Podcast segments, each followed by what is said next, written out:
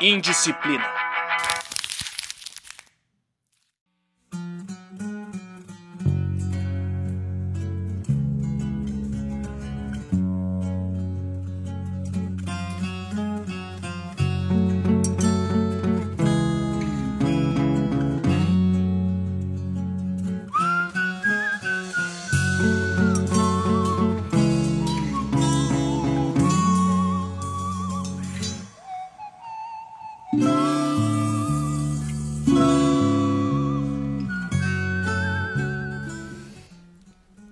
Salve, salve! Começando mais um Indisciplina, programa do Cursinho Livre da Norte aqui na Rádio Comunitária Cantareira, a 87.5 FM da Brasilândia.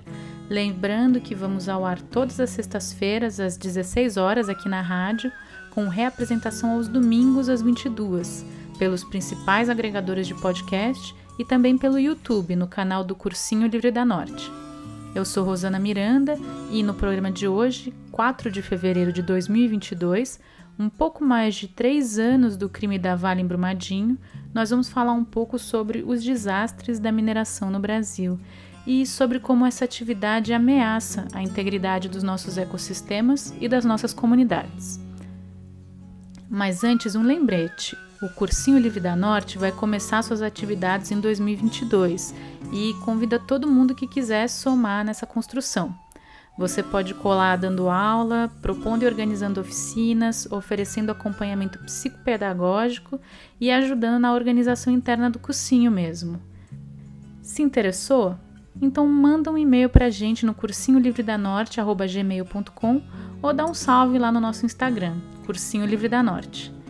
E se você quiser saber mais sobre essa experiência que desde 2017 constrói a pedagogia libertária na Zona Norte de São Paulo, visite nosso site cursinholivredanorte.milharal.org.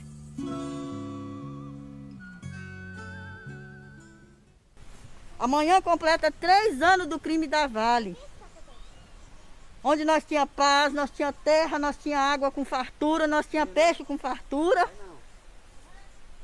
E aí vem 13 milhões de cubos de lama e destrói todo o nosso sonho, toda a nossa espiritualidade, toda a nossa cultura, tudo que nós tínhamos de mais sagrado ali nas margens do rio Paropeba. Dói demais o jeito que vocês foram embora. Eram esses os dizeres em uma faixa no centro de Brumadinho, que eu vi assim que eu cheguei na cidade, uns três meses depois do rompimento da barragem da Vale. Em 25 de janeiro de 2019, mais ou menos na hora do almoço, a barragem 1 da mina Córrego do Feijão se rompeu em Brumadinho. A lama rapidamente soterrou o refeitório, alguns prédios administrativos, estruturas da mina até chegar no rio Paraupebas foram identificados 272 mortos. 13 milhões de metros cúbicos de rejeito da mineração foram despejados no rio Paraupebas. Rios contaminados, florestas devastadas, comunidades inteiras sem acesso à água.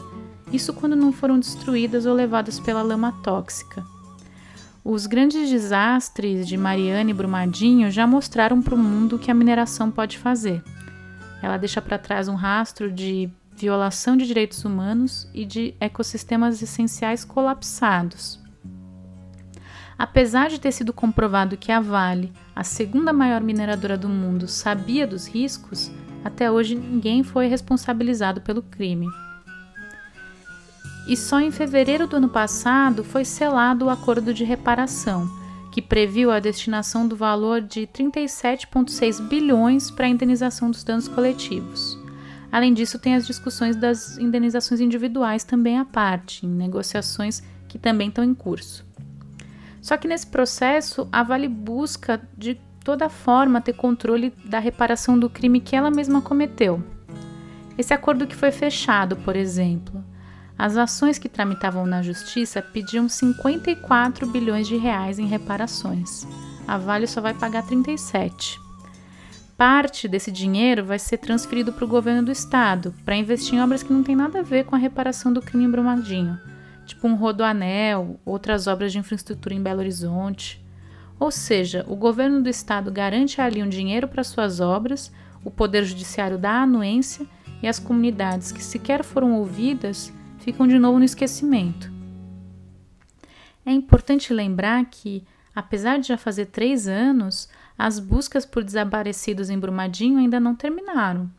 18 famílias ainda esperam encontrar os corpos de seus familiares para se despedirem. Além disso, entre os impactados, tem centenas de agricultores atingidos que não tiveram nenhum tipo de suporte até hoje. As comunidades indígenas também foram largadas à própria sorte. Muita gente ficou sem água por causa da contaminação dos rejeitos da barragem.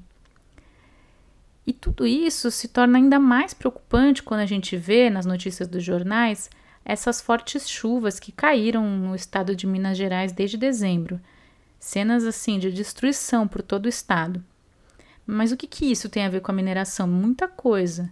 Por séculos, Minas Gerais foi o centro da mineração no Brasil, e isso deixou para trás um rastro de impactos socioambientais imensos que só pioram com as chuvas. As pessoas vivem com medo de que outras barragens se rompam, e elas têm toda a razão para sentir medo. Um dossiê divulgado recentemente pelo Ministério Público de Minas Gerais mostrou que 18 das 31 estruturas de mineração em Minas precisam de medidas emergenciais. Recentemente também, o rompimento de um dique de água da mineradora francesa Vallourec causou um deslizamento de terra que chegou até a rodovia e poderia ter causado estragos ainda maiores. Toda a população da parte baixa do município ali teve que deixar as casas às pressas.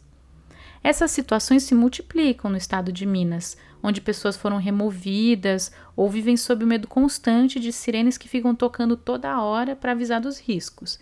Imagina ter que viver assim. E não é só em Minas, não, que as barragens de mineração representam um risco para as pessoas. Aqui em São Paulo mesmo, no nosso estado, há 66 barragens de mineração. Só na Zona Norte são duas, ali na região de Perus. Não são barragens de minérios metálicos, como as de Mariana e Brumadinho, são barragens de granito e de argila, mas elas também apresentam riscos. Vocês sabiam que uma das barragens ali em Perus é considerada de risco médio? E que ambas têm o potencial de dano considerado alto, uma vez que elas estão instaladas em uma área urbana e, em caso de rompimento, o estrago seria enorme. Os moradores da região não apenas desconhecem essas classificações de risco e o que fazer em caso de um rompimento ou de um vazamento, mas muitas vezes sequer conhecem a existência de barragens ali. No Brasil, há em média mais de três acidentes com barragens todo ano. E há hoje 122 barragens consideradas em situação crítica. Das quase 22 mil barragens cadastradas no país, são poucas as que têm informações sobre risco e segurança disponíveis e atualizadas. Apesar de ter uma lei de 2010 que regula a segurança das barragens e que foi atualizada em 2020 depois do crime em Brumadinho, apenas 11% das barragens que estão submetidas a essa política nacional possuem uma revisão periódica de segurança. E no ano de 2020 foram realizadas apenas 303 ações de fiscalização em barragens brasileiras, 22 mil barragens, 303 ações de fiscalização. E por que essa situação é tão perigosa para a gente? Veja, a mineração, principalmente a de metais, ela lida com uma série de compostos químicos extremamente tóxicos e nocivos para a vida humana e não humana. No processo da extração, a mineração produz infinitamente mais resíduo do que minério. Dá para dizer que ela é uma indústria extremamente ineficiente, porque o que ela produz mesmo, em grande quantidade, é lixo, lixo tóxico. Para cada tonelada de níquel que é produzida, por exemplo, 100 toneladas de rejeitos são gerados, uma relação de 1 para 100. Isso sem contar o ouro, gente.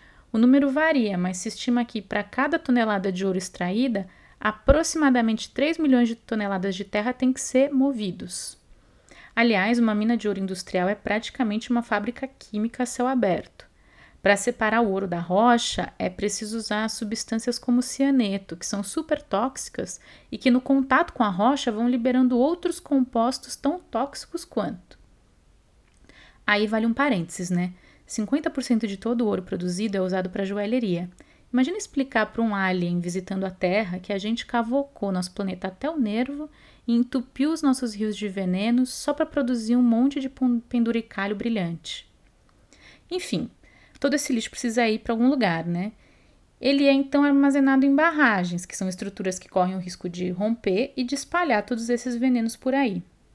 Até mesmo quando não são compostos tóxicos e sim metais que já existem em certa medida no solo, a liberação de quantidades muito maiores desses metais de uma vez acaba com o equilíbrio de qualquer rio, de uma floresta, etc. Tanto no reservatório da mina Córrego do Feijão da Vale, como na barragem de Fundão, em Mariana, que rompeu em 2015, se utilizava o um método chamado de alteamento a montante. Como que funciona? É feito um dique no reservatório para segurar a lama que é gerada durante o processo de beneficiamento. À medida que o reservatório vai enchendo, novas camadas são construídas, isso que se chama de alteamento. No método amontante, a barragem cresce por meio de degraus feitos pelo próprio rejeito, que são empilhados sobre esse dique inicial. Esse alteamento é feito no sentido contrário ao fluxo da água, ou seja, a montante. Então, com o tempo, que você tem é uma espécie de escada que cresce para dentro do reservatório, mas com uma base bastante frágil, que é aquele dique inicial. É o método menos seguro de barragem, uma estrutura que não deveria nem ser cogitada. Mas, Rosana, se é tão arriscado, por que então usar esse método? Porque é o mais barato. Mas como assim? Não tem uma lei que proíba isso? Como é possível esse tipo de negligência? Vejam, o rompimento da barragem da Vale não é episódio isolado ou um, um mero acidente. Ele é resultado de toda uma cadeia de eventos que inclui a utilização de tecnologias mais baratas, né, menos custosas e menos eficientes, o automonitoramento, como no caso da Política Nacional de Segurança de Barragem, a fiscalização falha, o licenciamento, que é tendencioso em favor das empresas, a flexibilização das legislações trabalhista e ambiental, que pioraram muito nos últimos anos, as punições brandas ou quase não existentes, a ausência de participação popular, a baixa transparência do processo decisório todo com relação a essas barragens, a nossa dependência econômica com relação à mineração, a relação de subordinação desse setor com os mercados financeiros, enfim, várias queixas. Tudo isso compõe o cenário dessas tragédias. E não são só os rompimentos de barragem que causam desastres ecológicos e sociais. São centenas de minerodutos, pilhas de estéreo, minas, usinas, ferrovias, portos, diversas infraestruturas com efeitos desastrosos sobre os trabalhadores e as populações de seus entornos. E não é só a Vale, não. No Pará, na cidade de Barcarena, um vazamento da mineradora norueguesa Hydro contaminou o rio Mucurupi e atingiu mais de 20 mil famílias, que até hoje aguardam reparação. A comunidade, inclusive, atribui hoje a morte prematura de bebês na região ao efeito do consumo pelas mães da água contaminada do rio, que tem chumbo, bauxita e alumínio. Os moradores se referem à Barcarena como a Chernobyl brasileira. No Maranhão, a canadense Equinox Gold também causou um vazamento que deixou milhares de pessoas sem água por semanas. Os indígenas chicrinhos, Vaimiri e Atroari, denunciam há anos a contaminação dos seus rios por metais pesados pelas empresas Vale e Taboca. Em Conceição do Mato Dentro, em Minas Gerais, desde que a empresa Anglo-American se instalou, se instaurou um verdadeiro inferno na vida das comunidades, com rachaduras nas casas por conta das explosões, as nuvens de poeira que afetam a respiração do pessoal e a falta crônica de água por conta do consumo da mineradora que usa milhões de metros cúbicos por dia para empurrar o minério de ferro até o porto no Rio de Janeiro, por um mineroduto de mais de 500 quilômetros. Enfim, esses são apenas alguns casos. Já deu para perceber que, apesar dos dois rompimentos terem sido o centro das atenções da sociedade brasileira para o debate com relação à mineração, o problema da atividade mineradora é muito mais amplo e muito mais complexo.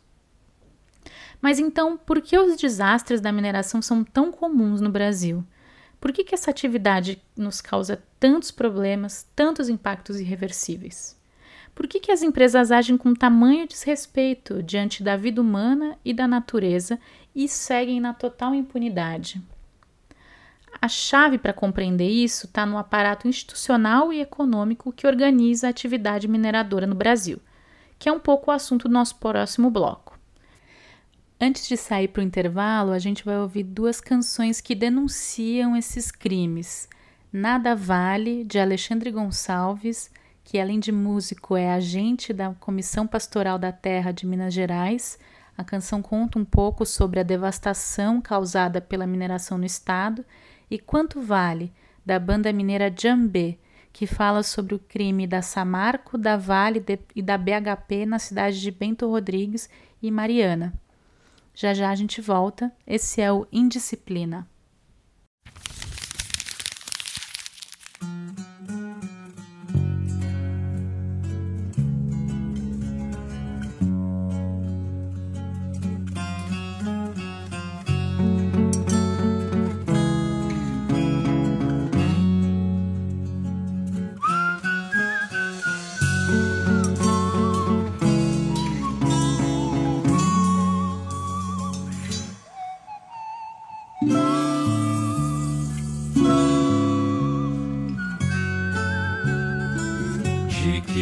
Vale a tristeza, nada vale o calvário, de que vale a maneira de lamentar seu rosário.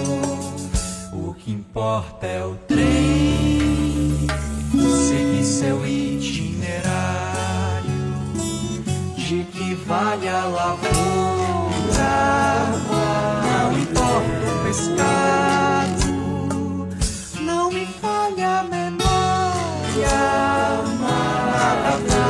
Vale o que importa é o trem, seguir seu itinerário. Sabotar os alarmes, foi pra ninguém perceber a chegada da morte, uma morte que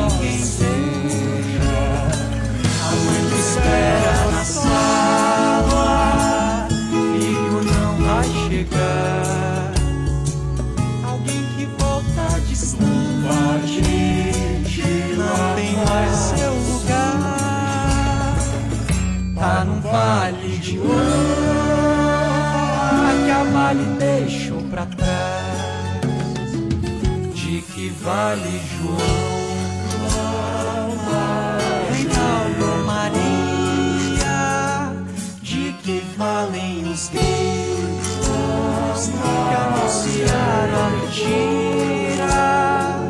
O que importa é o trem, seguir seu itinerário.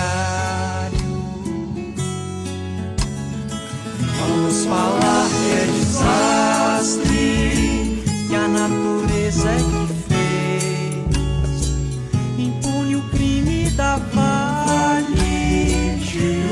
outra vez. Já plantei uma cruz nessa lama sem sal, um corpo em cima do chão, acima do corpo metal nada vale esse trem, esse tal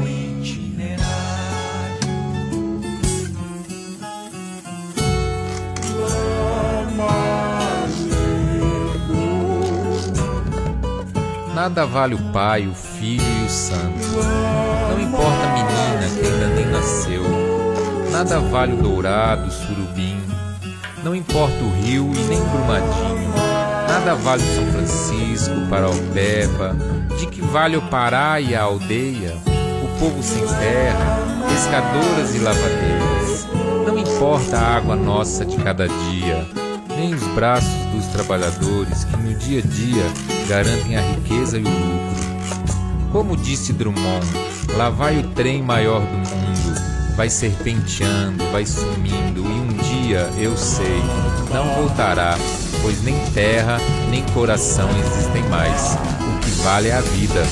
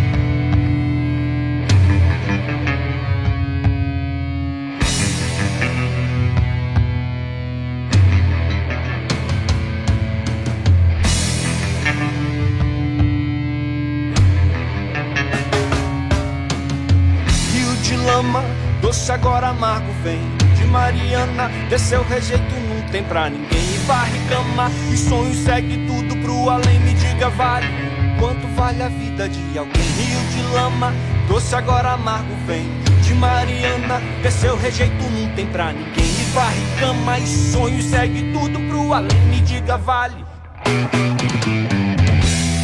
Monstro desceu corredeira, ensinando tudo à sua frente. Medo de ninguém, de investigação nem de autoridade. Nunca vai ter. Quase toda a realeza, através do financiamento de campanha, foi comprada com vintém. Diga lá! Sai da frente, camarada. E lixo tóxico não dá pra beber.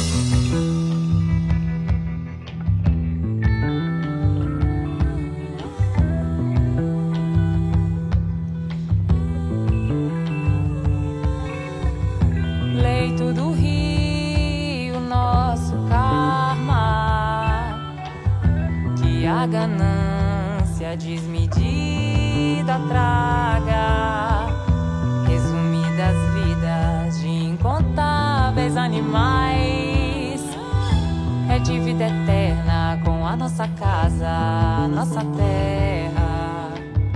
Quantas toneladas consumimos de ferro? Quantas mortes sufocadas sem berro? Rio de lama doce, agora amargo Vem de Mariana, desceu rejeito Não tem pra ninguém Varricando e sonho, segue tudo pro além Me diga, vale, quanto vale a vida de alguém Rio de lama. Doce, agora amargo Vem de Mariana, desceu rejeito Não tem pra ninguém. Varricando e sonho, segue tudo além Me diga, vale, quanto vale a vida de alguém. Quanto vale a vida de alguém?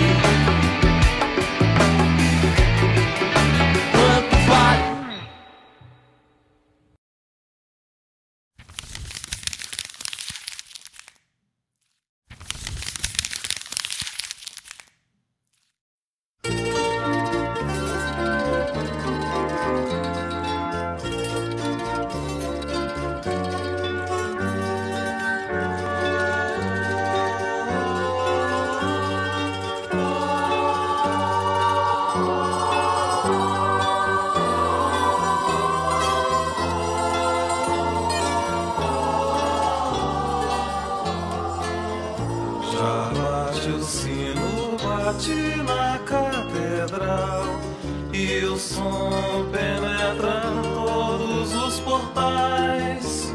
A igreja está chamando seus fiéis para rezar por seu Senhor, para cantar a ressurreição.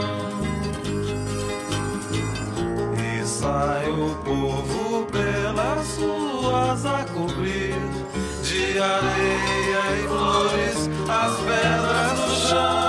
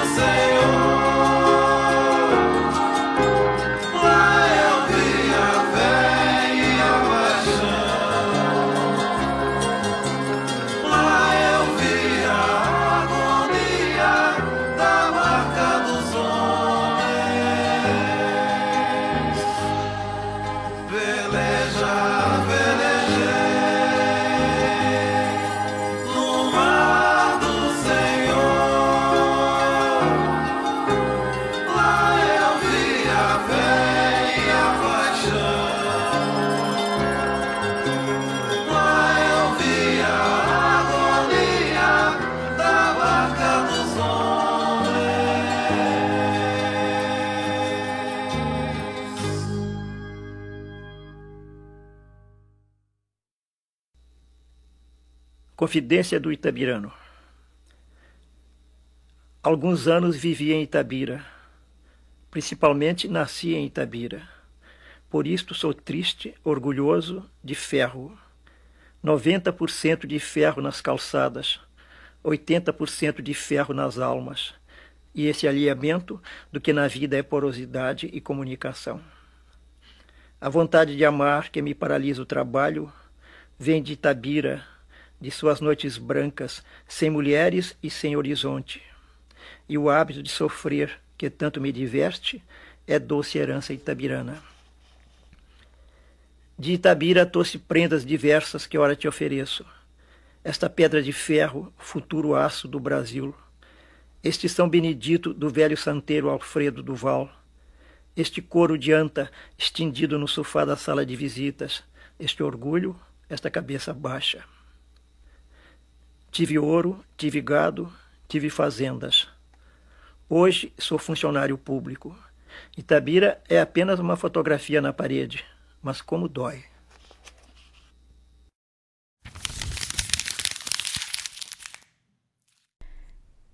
Estamos de volta com Indisciplina, programa do Cursinho Livre da Norte, aqui na Rádio Cantareira FM, a 87.5 da Brasilândia. No programa de hoje, a gente está lembrando os três anos do crime da Vale em Brumadinho, falando um pouco mais sobre os desastres da mineração no Brasil. Acabamos de ouvir dois mineiros geniais, Milton Nascimento com a canção Paixão e Fé, canção de Fernando Brant e Tavinho Moura, que o Milton gravou para o disco Clube da Esquina 2, e Carlos Drummond de Andrade, recitando o poema Confidência do Itabirano, do livro Sentimento do Mundo, onde ele fala um pouco sobre a relação da cidade com a extração de minério de ferro. Inclusive, gente, não sei se vocês sabem, mas o tema da mineração ele é bastante presente na obra do Drummond, que foi inclusive um crítico ferrenho da Vale na época em que a companhia ainda era pública, a Vale do Rio Doce. Ele escreveu diversos poemas que falavam desse tema, como O Maior Trem do Mundo, Lira Itabirana, além de vários contos e crônicas para os jornais que o publicavam. Itabira, a cidade onde Drummond nasceu, foi um dos epicentros da mineração no Brasil cidade inclusive onde a Vale foi fundada em 1942 para fazer a extração de ferro, em plena Segunda Guerra Mundial. A cidade é um dos exemplos dessa lógica devastadora da mineração que eu falava no primeiro bloco. O Pico do Cauê, que fica na cidade e foi uma referência importante na obra do Drummond, foi escavado até virar quase nada. E a cidade, que ao mesmo tempo não consegue mais viver sem a mineração, porque é quase a única fonte de renda e emprego por ali, está repleta de montes secos e pelados, esburacada para dar lugar ao progresso. Eu não vou falar muito mais sobre essa relação entre o Drummond e a mineração, porque acho que é assunto para outro episódio mas eu deixo aqui a sugestão do livro do professor José Miguel Wisnik, A Maquinação do Mundo, Drummond e a Mineração, que fala exatamente sobre esse tema. Inclusive no YouTube tem algumas aulas que ele deu sobre esse livro. Eu recomendo principalmente a que ele deu no Instituto Moreira Salles. É uma aula em três partes, vale super a pena mesmo, uma aulaça do Wisnik. Então, retomando a nossa prosa do primeiro bloco, eu falava um pouco sobre os desastres mais recentes que a atividade mineradora causou no nosso país. E dei também alguns dados sobre a segurança das barragens no Brasil. Ficou aquela dúvida, então, como que pode um setor conseguir, ao mesmo tempo, ser tão irresponsável, seguir burlando as regulações, causando desastres e, ao mesmo tempo, ficando totalmente impune? E pior, lucrando bilhões eu esqueci de dizer no outro bloco, mas em 2020 e 2021, o setor bateu recorde atrás de recorde de lucro, em plena pandemia. No total, em 2020, foi um faturamento de 209 bilhões, um aumento de 36% com relação ao ano anterior.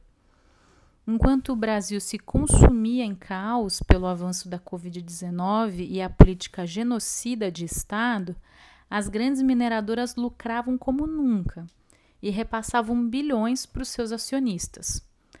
A mineração, inclusive, fez um lobby pesado para ser considerada atividade essencial e não precisar parar durante a pandemia, o que resultou em enormes surtos de Covid nas principais cidades mineradoras do país. Mas então, qual que é a razão da mineração ser um problema no Brasil? A atividade ela é uma das bases produtivas da humanidade há muito tempo.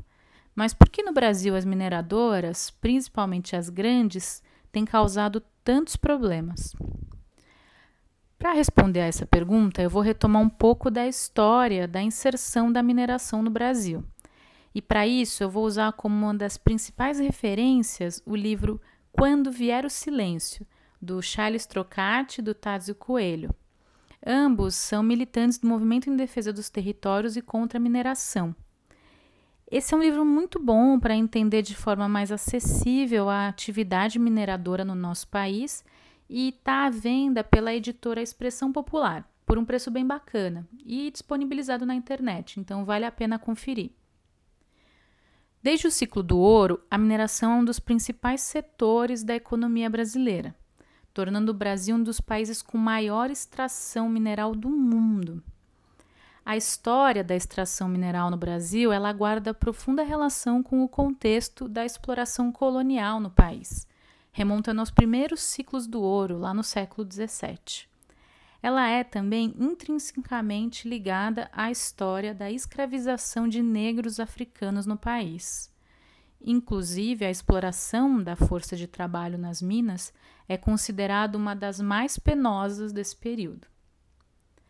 Desde essa época, a exploração de minérios tem sido voltada especialmente para o mercado de exportação e impulsionada pelo grande capital internacional. Então você tem aí um longo período do ciclo do ouro e de empresas internacionais se instalando no Brasil para extrair esse e outros minérios. Desde então, toda a nossa mineração, ela é, na verdade, uma continuidade desse projeto colonial. Por exemplo, quando você chega no século XX, em pleno processo de industrialização global e de duas guerras mundiais, o Brasil mais uma vez apresenta ao mundo a riqueza das suas reservas naturais. Isso gera uma corrida para Minas Gerais de empresas inglesas, americanas, francesas, alemãs, belgas, todas comprando a preço de banana aquelas terras que eram dadas como terras sem valor pelos seus proprietários, que eram donos daquela riqueza subterrânea. E aí a gente volta para Itabira do Drummond. É lá que se instala, em 1911, a Itabira Ore Company, criada para explorar e extrair minério de ferro para exportação direto para o mercado internacional. Só que essa empresa ela está no centro de um conflito entre forças políticas no Brasil.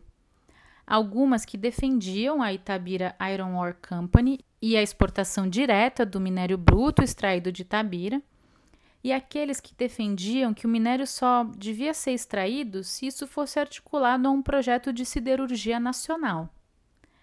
Até que na década de 40, durante a Segunda Guerra Mundial, o governo Getúlio Vargas, interessado na extração do ferro, interessado na implantação dessa siderurgia nacional, ele faz um acordo com ingleses e estadunidenses.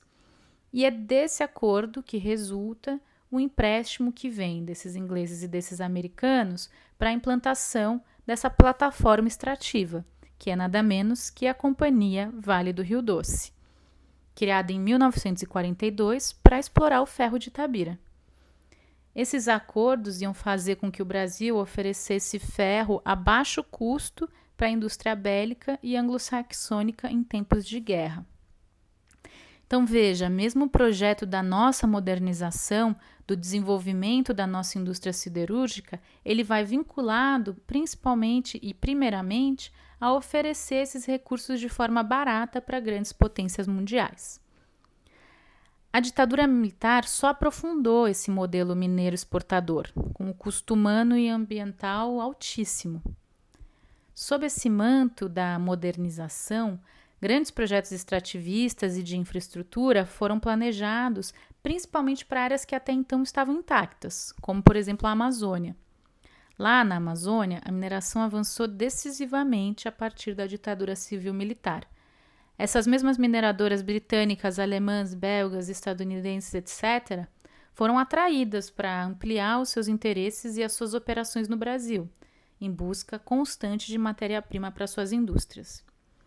Em julho de 67, foi descoberta a maior jazida de minério de ferro do mundo em Carajás, no Pará, que é explorada até hoje pela Vale.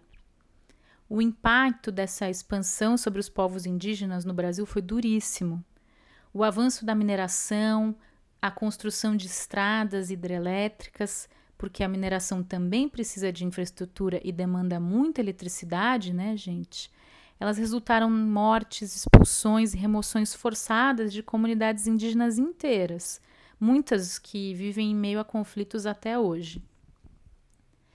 E aí a gente chega nos anos 90. Os anos 90 na América Latina, eles foram marcados por políticas de conteúdo neoliberal.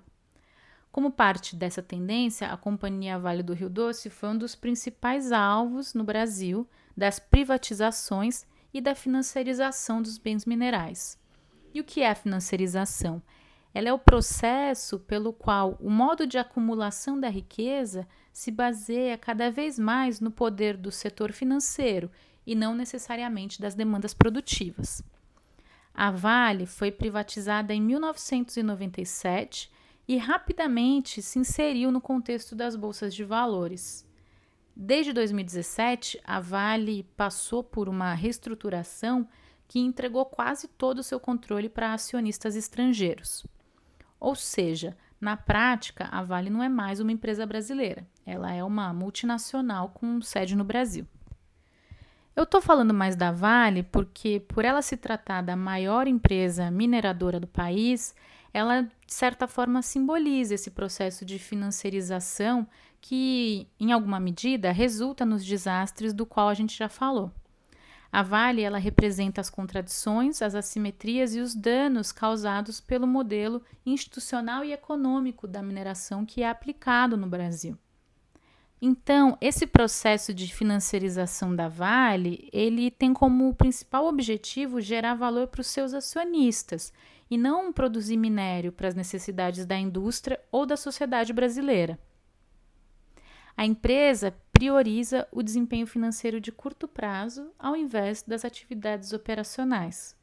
Por exemplo, hoje, quase todos os cargos de direção da Vale são ocupados por profissionais do mercado financeiro e não por geólogos ou profissionais que conhecem bem as particularidades do processo de extração mineral. E por que, eu estou falando isso? Porque esse processo que eu descrevi, que resulta nesse tipo de gestão, está associado diretamente aos problemas na manutenção e na segurança das barragens da empresa. Com os preços dos minérios cada vez mais vinculados aos humores do mercado financeiro, as decisões respondem ao imperativo de maximizar os lucros. Além disso, com o boom das commodities no fim dos anos 2000, ficou mais viável economicamente explorar minério onde às vezes não tinha condição ainda. Isso levou a cada vez mais extração. E como a gente viu, quanto mais extração, mais rejeitos e mais barragens. Para aproveitar os picos dos preços dos minérios, então as obras muitas vezes são aceleradas, sem se considerar direito as medidas de segurança que são necessárias. Tem estudos, inclusive, que mostram que essa oscilação de preços realmente causa instabilidade e mudanças no regime produtivo que podem levar a rompimentos de barragem. E assim a gente chega, de maneira muito resumida, ao início da nossa conversa. Por que, que há tantos desastres da mineração no Brasil? Então, da próxima vez que alguém te falar, ah, fica aí falando mal da mineração, mas você precisa de minério para tudo você pode apontar que não é o seu nem o meu consumo que determina essa extração desenfreada de minério no Brasil.